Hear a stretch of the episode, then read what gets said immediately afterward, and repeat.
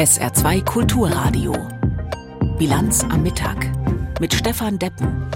Es ist 12 Uhr und 30 Minuten. Willkommen zur Bilanz am Mittag. Wir schauen heute unter anderem nach Gaza. Neben der militärischen Situation ist zunehmend die sozial- und humanitäre Lage im Gazastreifen Anlass zur Sorge.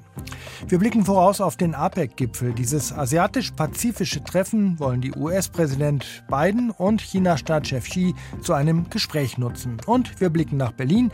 Dort bereitet die Fraktion der Linkspartei im Bundestag ihre Auflösung vor. Ein formaler Akt, weil sie nach dem Austritt von Sarah Wagenknecht und einigen Weggefährten keine Fraktionsstärke mehr aufweist. Zunächst in den Nahen Osten. Die humanitäre Lage im Gazastreifen verschärft sich zusehends. Insbesondere die Situation in und um die Krankenhäuser ist schlimm. Zu viele Hilfesuchende für zu wenig funktionierende Gerätschaften, kein Strom und kein Treibstoff. Israel bezichtigt die Hamas, unter Krankenhäusern Stützpunkte und Waffenlager zu unterhalten. Die Hamas bestreitet das. Bilder aus Israel, die das belegen sollen, lassen sich aus der Ferne nicht wirklich überprüfen. Angebote Israels, Treibstoff bereitzustellen, seien ausgeschlagen worden. Eine schwierige Gemengelage. Jan-Christoph Kitzler fasst sie für uns aus Tel Aviv zusammen. Die Angehörigen der in den Gazastreifen versteckten Geiseln machen sich Sorgen und der Protest wird immer politischer. Dabei geht es um die israelische Kriegsführung, aber auch um Premierminister Benjamin Netanyahu ganz direkt. Noam Dans Familie ist seit dem Terrorangriff der Hamas auf Israel besonders betroffen. Einige Familienmitglieder wurden am 7. Oktober entführt, darunter ihre Großmutter und drei Kinder. Sie sagte dem Fernsehsender Channel 13. Benjamin Netanyahu, Sie sind mein Premierminister. Sie sind diese wichtige Person, die einen Deal abschließen kann. Ich flehe Sie an, alles zu tun. Es gab genug Zeit, die Hamas zu zerstören. Wir haben uns damit zwölf Jahre lang Zeit gelassen. Die Bevölkerung will einen Deal, also sollen Sie es auch wollen. Haben Sie keine Angst davor. Sie haben die Macht und die Kraft dazu und wir stehen hinter Ihnen. Hier geht es nicht um links oder rechts. Maya Shoshani hat ihren Vater verloren. Er wurde von den Hamas-Terroristen getötet. Ihre Mutter wurde wahrscheinlich als Geisel verschleppt. Sie zweifelt an diesem Krieg und daran, ob die Strategie, den Druck auf die Hamas mit Bodentruppen und Angriffen aus der Luft möglichst hochzuhalten, die richtige ist.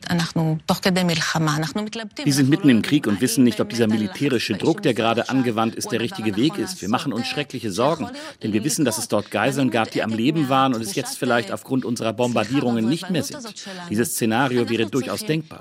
Mich besorgt auch unsere arrogante Haltung. Wir müssen respektvoll kämpfen, ohne unseren Feind zu verschmähen. Wir sollten alles tun, um eine Möglichkeit zu finden, die Geiseln zu befreien. Der Druck wird auch auf der Straße immer größer. Am Wochenende hatte es eine große Kundgebung in Tel Aviv gegeben, an der Zehntausende teilgenommen hatten. Heute machen sich Angehörige der Geiseln von Tel Aviv zu Fuß auf nach Jerusalem. Dort soll es am kommenden Wochenende eine weitere Großkundgebung geben. Bestärkt werden die Menschen auch durch Berichte über eine im Gazastreifen getötete Geisel. Die junge Soldatin war in Geiselhaft 19 Jahre alt geworden. Nun veröffentlichte die Hamas ein Video, das bestätigen soll, dass sie bei einem Angriff ums Leben gekommen sein soll. Israels Streitkräfte haben den Tod der Frau inzwischen bestätigt. Nach Hamas-Angaben, die sich nicht überprüfen lassen, sollen schon 60 Geiseln im Gazastreifen getötet worden sein. Abu Ubaida, Sprecher der Al-Qassam-Brigaden, äußerte sich derweil in einem Propagandavideo zu einer möglichen Freilassung von Geiseln. Der Feind hat die Freilassung von 100 Frauen und Kindern verlangt und die Vermittler haben uns gesagt, dass wir für eine fünftägige Waffenruhe 50 Frauen und Kinder freilassen sollen. Es könnten 70 werden, denn es gibt Unterschiede, von wem sie festgehalten werden. Voraussetzung ist, dass die Waffenruhe erlaubt, dass humanitäre Hilfsgüter kommen für alle unsere Leute im Gazastreifen. Israel hatte gestern Abend weitere Belege dafür geliefert, dass Krankenhäuser für die Terrorinfrastruktur der Hamas genutzt werden. Armeesprecher Daniel Hagari sagte das in einem Video, das mutmaßlich im Rantisi Kinderkrankenhaus aufgenommen wurde. Zu sehen ist unter anderem ein Motorrad und ein Stuhl. They brought the motorcycle inside Sie haben das Motorrad wahrscheinlich mit einer Geisel ins Erdgeschoss gebracht. Das führt zu einem Ort, von dem wir annehmen, dass dort Geiseln festgehalten wurden. An diesem Stuhl sahen wir ein Seil und ein Kleidungsstück und ein Schild der Weltgesundheitsorganisation, die dieses Krankenhaus mit Geld unterstützt. Wir haben unsere Forensikteams hierher gebracht, um alle Beweise zu untersuchen. Auch diese Angaben lassen sich derzeit nicht unabhängig überprüfen. Es gibt aber immer mehr Hinweise darauf, dass die Hamas sich unter anderem auch in den Krankenhäusern des Gazastreifens verschanzt hat. Die EU-Verteidigungsminister treffen sich heute in Brüssel, um auch über die Lage in Nahost zu bereiten. Aber im Vordergrund steht die Entwicklung in der Ukraine. Geplant ist, die Militärhilfen für die Ukraine um 20 Milliarden Euro zu erhöhen. Außerdem dürfte es um die Ausweitung der Produktion von Artilleriegeschossen gehen. Bereits in der Nacht hatte US-Außenminister Blinken weitere Hilfen der USA für den Winter zugesagt. Aus Brüssel berichtet Helga Schmidt. Deutschland will die Militärhilfe für die Ukraine deutlich anheben, im kommenden Jahr sogar verdoppeln. Mit dieser Nachricht kam Bundesverteidigungsminister Boris Pistorius am Morgen nach Brüssel. Die Ampelkoalition sei sich einig darüber, jetzt müsse noch der Bundestag zustimmen. Acht Milliarden plus zwei Milliarden Verpflichtungsermächtigung wären ein starkes, sehr deutliches aber auch nicht leicht zu stemmendes Signal an die Ukraine, dass wir weiter an ihrer Seite stehen. Das Geld soll für die direkte Unterstützung der ukrainischen Armee ausgegeben werden, aber auch für die Wiederbeschaffung von Bundeswehrmaterial, das seit Kriegsbeginn an die Ukraine abgegeben wurde. Pistorius sagte, dass er auch von anderen EU-Ländern jetzt mehr Unterstützung für die Ukraine erwarte. Im Moment ist es so, dass Deutschland nach den USA zweitgrößte Unterstützernation ist, mit großem Abstand, denn die nachfolgenden Länder wie Großbritannien und Frankreich haben bisher nur weniger als die Hälfte des deutschen Beitrags geleistet. Große Sorgen macht den Verteidigungsministern nach wie vor die Munition. Dabei geht es um Raketen und Granaten, die lange als altmodisch galten 155 mm Kaliber, die jetzt aber in der Ukraine in dem Artilleriekrieg in solchen Mengen verfeuert werden, dass die Industrie die Produktionsstätten erst wieder hochfahren musste. NATO-Generalsekretär Jens Stoltenberg zeigte sich optimistisch, dass es da Fortschritte gibt. Ich habe gerade am Wochenende Deutschland besucht, berichtete Stoltenberg vor dem Treffen mit den Ministern. Das habe ihn ermutigt. Nach seinem Eindruck produziert die Rüstungsindustrie mehr und es gibt auch mehr Investitionen in neue Produktionsstätten. Weniger optimistisch dagegen die Einschätzungen zur Lage in der Ukraine selbst. Die Bilanz im 21. Kriegsmonat, sie fällt düster aus. Minister Pistorius sprach das aus, was viele seiner Ministerkollegen inzwischen ähnlich sehen. Ich glaube, dass insgesamt wir jetzt eine Situation sehen, das ist ja offenkundig, die einerseits viele Bestandteile hybrider und digitaler Kriegführung hat, aber andererseits auch sehr an Stellungskriege aus dem letzten Jahrhundert erinnert. Ein Stellungskrieg aus dem letzten Jahrhundert, das bedeutet, dass mit hohem Materialeinsatz gekämpft wird, dass viele Menschen getötet werden, die Geländegewinne aber gering sind. Ein Abnutzungskrieg, von dem lange die Rede ist, findet statt. Die Geländegewinne wechselseitig sind außerordentlich marginal. Im Winter wird sich das kaum verbessern. Die Minister rechnen sogar eher mit dem Gegenteil. Es gibt große Sorgen vor gezielten russischen Angriffen, wieder auf Stromleitungen, auf Heizkraftwerke und auf die Wasserleitungen, so wie im vergangenen Winter, mit schweren Folgen für die Zivilbevölkerung. Im Krieg Russlands gegen die Ukraine sind türkische Drohnen auf ukrainischer Seite im Einsatz. Beim 100. Geburtstag hat die Türkei stolz ihren ersten Flugzeugträger bei einer Parade am Bosporus präsentiert und die Türkei baut eigene U-Boote, Kampfhubschrauber und Kampfjets. Türkische Rüstungsunternehmen exportieren in über 170 Länder weltweit. In welche bzw. in welche nicht, sagt Ankara aber nicht. Und die Branche will weiter wachsen. Karin Sens hat eine Rüstungsschmiede in der Türkei besucht. Der Istanbuler Standort der Firma Baykar ähnelt einem Unicampus. Junge Leute in teils lässigem Schlabberlook, topmoderne Gebäude und offene Büros hinter Glaswänden. In einer Halle spielen zwei Jungs Tischtennis in ihrer Pause. Durchschnittsalter der 4000 Mitarbeiter 29. Aber ganz so lässig wie es scheint, ist die Stimmung nicht. Keine Aufnahmen, keine Interviews, ist die klare Ansage. Und spätestens auf dem Hof, auf dem eine echte Drohne steht, wird nochmal deutlich, warum. Baykar ist eins der Top-Rüstungsunternehmen der Türkei. eine sogenannte Male. In einem hippen Werbefilm stellt Baykar eins seiner Top-Modelle vor, die Bayraktar-Drohne, die beispielsweise die Ukraine gegen Russland einsetzt. Bei Tayin Ankara gibt sich vor allem der Chef Temel Kotil deutlich aufgeschlossener. Er ist unheimlich stolz auf sein ebenfalls ziemlich junges Team. Really, uh, my team work day and night mein Team arbeitet wirklich Tag und Nacht. Um sie da zu unterstützen, serviere ich ihnen Baklava, also Süßes, weil sie einfach so viele Überstunden machen. Rund 15.000 Mitarbeiter, fast die Hälfte davon Ingenieure, bauen Hubschrauber, Flugzeuge und Drohnen auch für militärische Zwecke. Den Nachwuchs akquiriert Tai direkt von den Unis. Anders kann er den hohen Personalbedarf gar nicht decken, meint der Unternehmenschef. Die jungen Ingenieure dürften deutlich mehr verdienen als bei vielen anderen Firmen in der Türkei, wo viele unter 1000 Euro bleiben. Zahlen nennen aber weder Thai noch Baikar noch andere Unternehmen der Rüstungsbranche. Die Motivation kommt von woanders her, meint Temel Kotil. Einer seiner jungen Mitarbeiter habe ihm beim Geschäftsgrillen erzählt. Ich bin hier, weil ich meine Enkel beschützen will. Er ist jung, er hat noch keine Enkel. Aber er setzt darauf, dass unsere Verteidigungsprojekte sie mal schützen. Also die jungen Leute sind sich durchaus bewusst, was auf dieser Welt passiert. Und 50 Jahre später wird diese Welt wahrscheinlich nicht sicherer sein als heute. Thai will nicht nur wachsen, sondern auch mehr exportieren, wie auch andere türkische Rüstungsunternehmen. Nach Branchenangaben exportiert die Türkei in 170 Länder, darunter, wie auch Deutschland, nach Saudi-Arabien oder Katar ob beispielsweise auch der Libanon Rüstungsgüter bekommt ob aktuell in Krisengebiete wie den Nahen Osten geliefert wird? Da verweist auch der Chef des Verteidigungsunternehmens STM in Ankara, Özgür Gülayüz, auf die Regierung. Wir liefern unsere Systeme zu unseren Kunden. Wir haben zum Beispiel die Drohne Cargo 2018 bei den türkischen Streitkräften eingeführt. Inzwischen haben wir sie in zehn Länder auf der ganzen Welt exportiert. Ich weiß aber nicht, ob die sie im Moment auch einsetzen.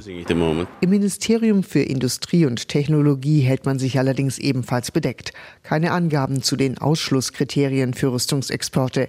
Auch hier nennt der stellvertretende Minister Ahmed Yozgatligil als Ziel, so viele erstklassige Rüstungsgüter der Türkei wie möglich in möglichst viele Länder zu exportieren. Dass das die eigene Sicherheit gefährden könnte, glaubt er nicht. Wir wollen unseren Verbündeten helfen. Die Verteidigungstechnologie sollte für friedliche Zwecke genutzt werden. Man sollte stark sein, um sich von Kriegen fernhalten zu können. Beim Vorzeigeunternehmen Baykar zeigt der Pressesprecher auf ein leeres Areal auf dem Firmengelände in Istanbul. Hier baut man eine Highschool in Kooperation mit dem Bildungsministerium. Ministerium. Baikar will den Kontakt zu den ganz jungen Talenten. Zwölfjährige kommen hier schon jetzt ab und zu vorbei, um sich bei wissenschaftlichen Projekten auszuprobieren, erzählt der Pressesprecher stolz.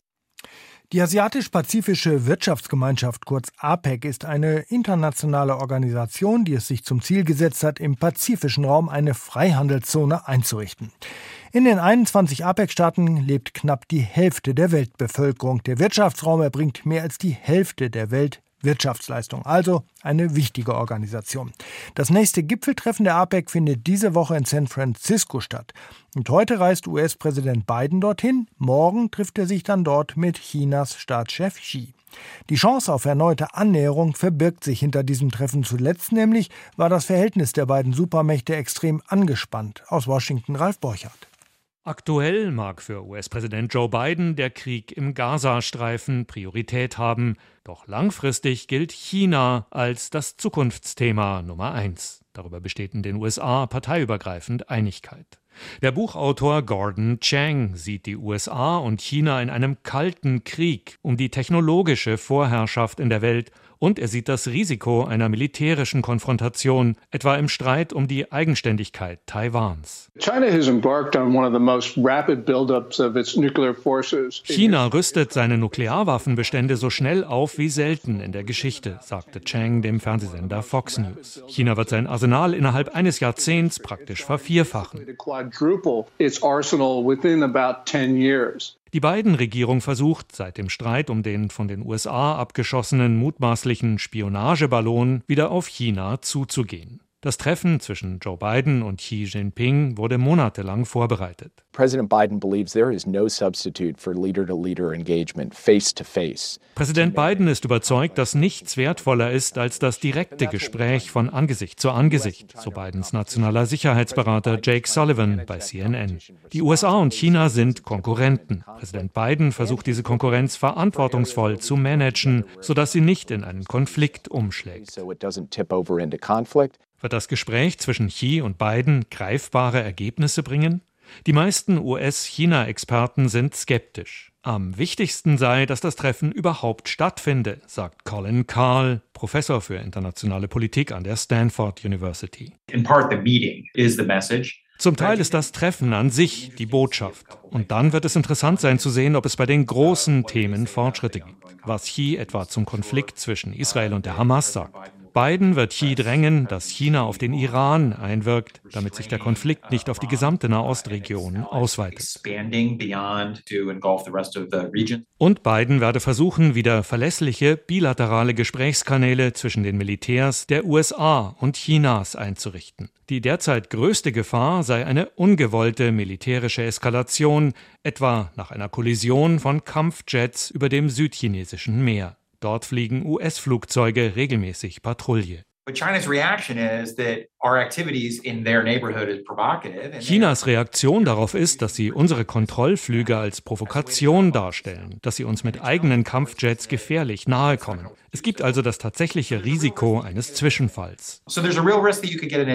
Neben den militärischen gibt es eine ganze Liste sogenannter kleinerer Themen, betont Oriana Skylar Mastro, China-Expertin an der Stanford University. Dinge wie eine Übereinkunft zu Fentanyl. Die meisten Rohstoffe für diese synthetische Droge kommen aus China. Auch beim APEC-Gipfel könnte sich zeigen, wie sehr die USA derzeit mit inneren Problemen kämpfen. Joe Biden wird in San Francisco ziemlich häufig mit Washington telefonieren müssen, um bis Ende der Woche einen Shutdown, einen weitgehenden Stillstand der Regierungsgeschäfte zu verhindern. Biden muss mit den Republikanern im Repräsentantenhaus über den nächsten Haushalt verhandeln. Vielleicht, spekulieren US-Medien, muss Biden deshalb sogar vorzeitig vom APEC-Gipfel abreisen. 12 Uhr und mittlerweile 46 Minuten Zeit für die Nachrichten in der Bilanz am Mittag und die hat heute Isabel Tentrup. Die EU will bei der Versorgung mit kritischen Rohstoffen unabhängiger von Drittstaaten werden. EU-Parlament und Mitgliedstaaten einigten sich auf ein Maßnahmenpaket. Es soll unter anderem Verarbeitung und Recycling von kritischen Rohstoffen in Europa fördern. Bisher ist die EU bei der Versorgung etwa mit Lithium oder Silizium teils extrem abhängig von Staaten wie China. Fast jedes vierte Unternehmen, das staatliche Corona-Hilfen erhalten hat, muss einen Teil davon zurückzahlen. Das zeigt eine vorläufige Bilanz des Bundeswirtschaftsministeriums. Dazu wurden die bisher eingereichten Schlussabrechnungen ausgewertet. Corona-Hilfen wurden unbürokratisch an Unternehmen überwiesen, die damals mit existenzbedrohenden Verlusten rechneten. Im Fall, dass die Umsätze nicht so stark eingebrochen sind wie beim Stellen der Anträge befürchtet, kann es zu Rückforderungen kommen. Mehr als die Hälfte aller Wohnhäuser im Regionalverband Saarbrücken, die zwischen 1950 und 1989 gebaut wurden, sollen asbestbelastet sein. Darauf hat die Gewerkschaft IG Bau vor allem mit Blick auf die bevorstehenden Sanierungswellen hingewiesen. Die Gewerkschaft fordert daher einen Schadstoffgebäudepass mit unterschiedlichen Gefahrenstufen für die jeweilige Asbestbelastung eines Gebäudes. Asbest ist seit 30 Jahren in Deutschland verboten. Die Fasern können sich in der Lunge festsetzen und unter anderem zu Krebserkrankungen führen.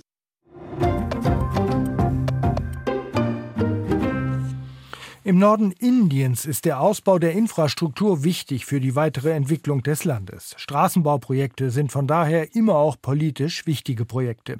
Bei einem hat es jetzt einen schweren Unfall gegeben. Ein Tunnel ist eingestürzt und hat 40 Bauarbeiter verschüttet. Die Hoffnung aber ist groß, die Männer lebend befreien zu können. Aus Neu-Delhi berichtet Peter Hornung. Sie sind vom Katastrophenschutz, von Bauunternehmen, vom Rettungsdienst und auch von der Armee. Die Männer, die vor dem Tunneleingang stehen und beratschlagen. Ihr Ziel ist klar. Wir hoffen, unsere 40 eingeschlossenen Brüder sich herausbringen zu können. So GL Nath, Sprecher des Tunnelbauunternehmens zur indischen Nachrichtenagentur PTI. 40 Arbeiter, die seit Sonntagmorgen eingeschlossen sind. Da war ein Teil des Tunnelrohbaus auf einer Länge von etwa 200 Metern eingestürzt. Verletzt wurde dabei offenbar niemand ernsthaft, doch die Arbeiter kamen nicht mehr raus. Die Retter arbeiteten sich mit Baggern vor und schoben zunächst flexible Rohre durch Schutt und Geröll, um die Eingeschlossenen zu versorgen mit Essen, Trinken und Sauerstoff. Und auch Funkgeräte konnten sie ihnen so zukommen lassen. Doch immer wieder fallen Steine von der Tunneldecke. Die Rettung gestaltet sich schwierig. Jetzt aber haben sie einen Plan und sie glauben, dass er funktionieren könnte, sagt Pressesprecher GL Nath.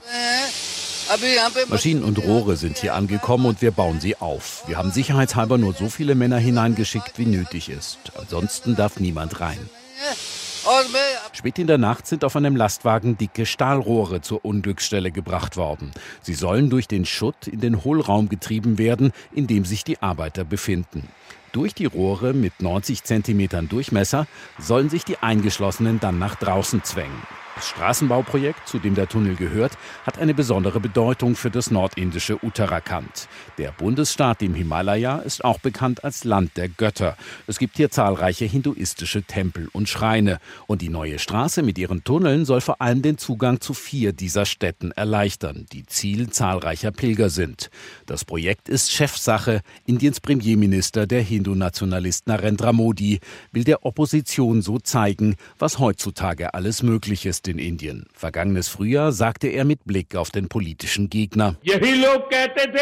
Dieselben Leute haben immer gesagt, dass es nicht einfach sei, Straßen in den Bergen zu bauen. Wenn schon, dann müsse man hierher wandern. Aber jetzt geht die Arbeit an dieser Allwetterstraße weiter, um die vier religiösen Städten in Uttarakhand zu verbinden.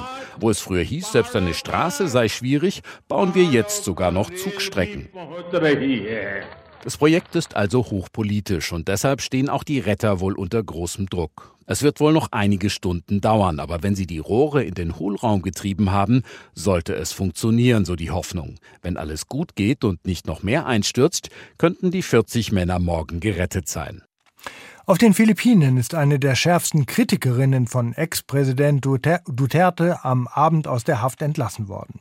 Die ehemalige Senatorin Leila de Lima saß fast sieben Jahre lang im Gefängnis und ist nun frei, auf Kaution, aber frei. Duterte ist seit knapp anderthalb Jahren nicht mehr im Amt. Die Europäische Union und die Vereinten Nationen hatten sich seit langem für ihre Freilassung stark gemacht. Katrin Erdmann berichtet. Dicht gedrängt warten Anhänger, Reporterinnen und Reporter vor dem Gerichtsgebäude in der philippinischen Hauptstadt Manila. Keiner will einen Blick auf die kämpferische frühere Senatorin verpassen. Die ruft erst einmal ihre 91-jährige Mutter an und teilt ihr sichtlich bewegt die gute Nachricht mit. So berichten es lokale Medien. Dann steigt Leila de Lima in den wartenden Wagen und ruft der Menge zu kostbare Freiheit, endlich frei. Darauf habe ich mein ganzes Leben gewartet, mehr als sechs Jahre. Jetzt ist es endlich soweit. Die 64-jährige Politikerin war 2017 unter dem früheren Präsidenten Rodrigo Duterte unter anderem wegen Drogenhandels angeklagt worden. De Lima bestritt stets alle Vorwürfe und bezeichnete sie als politisch motiviert, weil sie gegen Dutertes brutalen Antidrogenkrieg eine Untersuchung eingeleitet hatte. Meine Botschaft an den ehemaligen Präsidenten Rodrigo Duterte, Gott vergib ihm und Gott segne ihn. Das ist erst einmal alles. Ich kann noch mehr Dinge zu ihm sagen, aber noch nicht. Ich möchte heute Abend nicht politisch klingen, denn das ist ein Moment der Freude, ein triumphaler Moment für mich. De Lima war bereits in den vergangenen beiden Jahren von anderen Vorwürfen freigesprochen worden. Mehrere Zeugen hatten ihre damaligen Aussagen widerrufen. Vergangenes Jahr wäre sie beinahe ums Leben gekommen, als sie ein anderer Häftling bei einer versuchten Flucht als Geisel genommen hatte. They destroyed my life. Sie haben mein Leben zerstört und deshalb werde ich jetzt mein Leben wieder aufbauen. Sie haben meinen Namen und meinen Ruf zerstört und ruiniert. Jetzt, wo ich frei bin, werde ich hart daran arbeiten, meinen Namen wiederherzustellen. Vollständige Wiedergutmachung ist der Schlüssel dazu. Während Dutertes Antidrogenkrieg wurden mindestens 6000 Menschen, darunter viele unschuldig, getötet. Der Internationale Menschengerichtshof ermittelt gegen den ehemaligen Präsidenten. Die philippinische Regierung verweigert jedoch bisher die Zusammenarbeit mit den Ermittlern. Nun ein Blick ins Inland nach Berlin nämlich. Seit Wochen beschäftigt sich die Linksfraktion im Deutschen Bundestag im Wesentlichen mit sich selbst. Grund ist Sarah Wagenknecht und ihr Bestreben, eine neue Partei zu gründen. Sie und einige Getreuen sind aus der Fraktion schon ausgetreten. Damit verlieren die Verbliebenen ihren Fraktionsstatus und heute berät die Noch-Fraktion über ihre Auflösung. Aus Berlin Gabor Hallas. Eine Fraktion beschließt ihr eigenes Ende. Das gab es seit Jahrzehnten nicht mehr. Doch nach langem Streit gehen Linke und Sarah Wagenknecht getrennte Wege. Das hat sich angedeutet. Dietmar Bartsch sitzt heute Morgen noch als Fraktionschef im ZDF, doch diesen Posten ist ja wohl bald los. Ja, das ist heute sicherlich ein Tag, der keinen Grund zur Freude bringt. Heute wird die Liquidation beschlossen. Aber völlig klar ist, ist natürlich auch die Notwendigkeit und auch die Möglichkeit eines Aufbruchs. Ein wahnsinniger Einschnitt, sagt Dietmar Bartsch. Da wird ihm wohl Klaus Ernst zustimmen, einer der Abgeordneten, die mit Sarah Wagenknecht gemeinsam eine neue Partei gründen möchten. Er sagt, bei NDR Info. Na, ich hätte mir das nie vorstellen können, dass es mal so weit kommt. Äh, ich habe die Partei, ich habe selbst mal mitgegründet, aber äh, der Zustand war eben so, dass es nicht mehr anders ging. Leider hat sich die Partei in eine Richtung entwickelt, der ich mich und viele andere auch nicht mehr wiederfinden. Eine Fraktion lässt sich scheiden, eine Fraktion, die politisch schon tot ist. Denn über Jahre hat Sarah Wagenknecht laut darüber nachgedacht, eine eigene Partei zu gründen. Ende Oktober hat sie dann mit neun anderen Abgeordneten die Linke verlassen. Sie denken aber gar nicht daran, sich aus dem Bundestag zurückzuziehen. Wir haben gerade als diese ganze Debatte über die Mandate und Rückgabe der Mandate lief, ganz viele Menschen geschrieben und die haben mir gesagt, wenn Sie Ihr Mandat zurückgeben, dann wollen Sie auch Ihre Stimme zurück, weil Sie haben die Linke auch wegen mir gewählt. Zwei Parteien in einer Fraktion, die sich Konkurrenz machen, das geht nicht. Deswegen löst sich die Fraktion auf und das hat Folgen.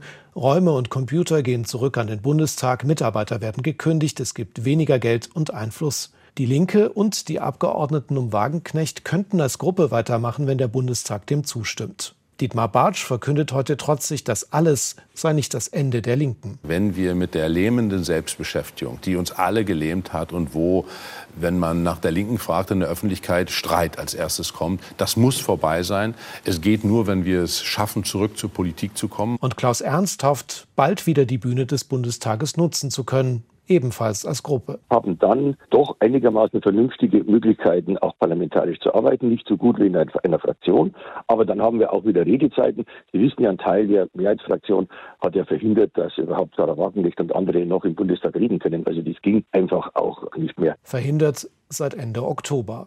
Nun also löst sich die Linksfraktion auf und das wird einiges durcheinanderwirbeln im Bundestag.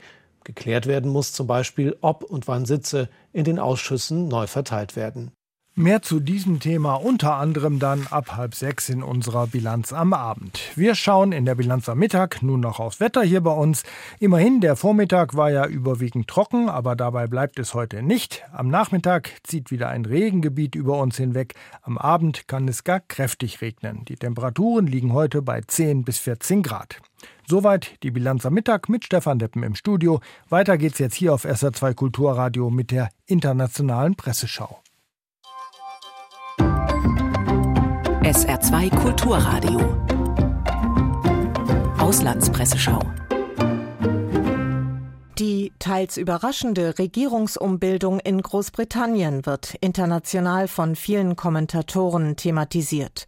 Zur Ernennung des britischen Ex-Premiers Cameron zum Außenminister meint die spanische Zeitung La Vanguardia, Während der Countdown für die Wahlen bereits läuft, hat Premier Sunak eine der wenigen Karten ausgespielt, die ihm noch blieben, um die als sicher geltende Wahlniederlage im nächsten Jahr noch abzuwenden. Er bildete die Regierung um und entließ die rechtsgerichtete Innenministerin Braverman. Das Überraschende an der Regierungsumbildung aber ist die Ernennung des seit der Niederlage beim Brexit-Referendum 2016 aus der aktiven Politik ausgeschiedenen Ex-Premiers Cameron zum Außenminister. Premierminister. Die Umgestaltung des Kabinetts ist zunächst verzweifelter Versuch, das Bild einer gemäßigten Regierung zu vermitteln, die Wähler anlocken soll und gleichzeitig der EU zuzwinkert. Die italienische Zeitung La Stampa sieht in der Kabinettsumbildung Risiken. Die Ernennung des neuen Außenministers birgt auch Nachteile. Aus Sicht des Pro-Brexit-Flügels der konservativen Partei besteht der größte darin, dass Cameron 2016 als Premierminister die desaströse Kampagne gegen den Brexit verantwortete. Diese Gruppe könnte auch vermuten, dass Cameron Großbritannien wieder näher an seine Ex-Partner in der EU heranführen möchte. Und dies wird nach wie vor als Verrat betrachtet.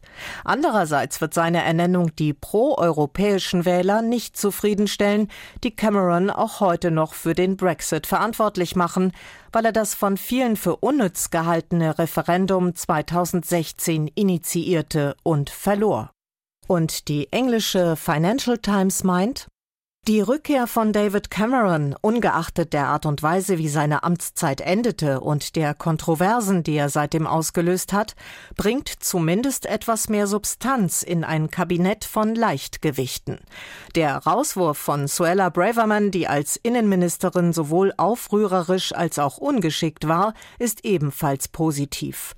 Doch selbst wenn diese Umbildung die Qualität des Teams steigert, stellt sie einen weiteren Richtungswechsel für eine Regierung Regierung dar, die umherirrt auf der Suche nach einer Strategie. Das waren Auszüge aus Kommentaren der internationalen Presse, zusammengestellt von Claudia Drews.